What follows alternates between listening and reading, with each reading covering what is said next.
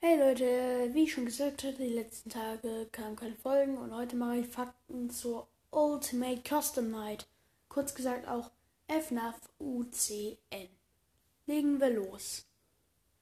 Die Ultimate Custom Night, da kannst du deine eigene, ich sag mal, Nacht erstellen. Du kannst auswählen, welche Animatronics es gibt. Es gibt noch so ein paar Zusatz.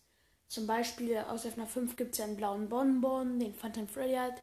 Jetzt gibt es auch so ein rosa Bonbon. Oder es gibt noch ganz schön viele andere. Und es gibt auch halt sehr viele Easter Eggs aus den einzelnen FNAF-Teilen.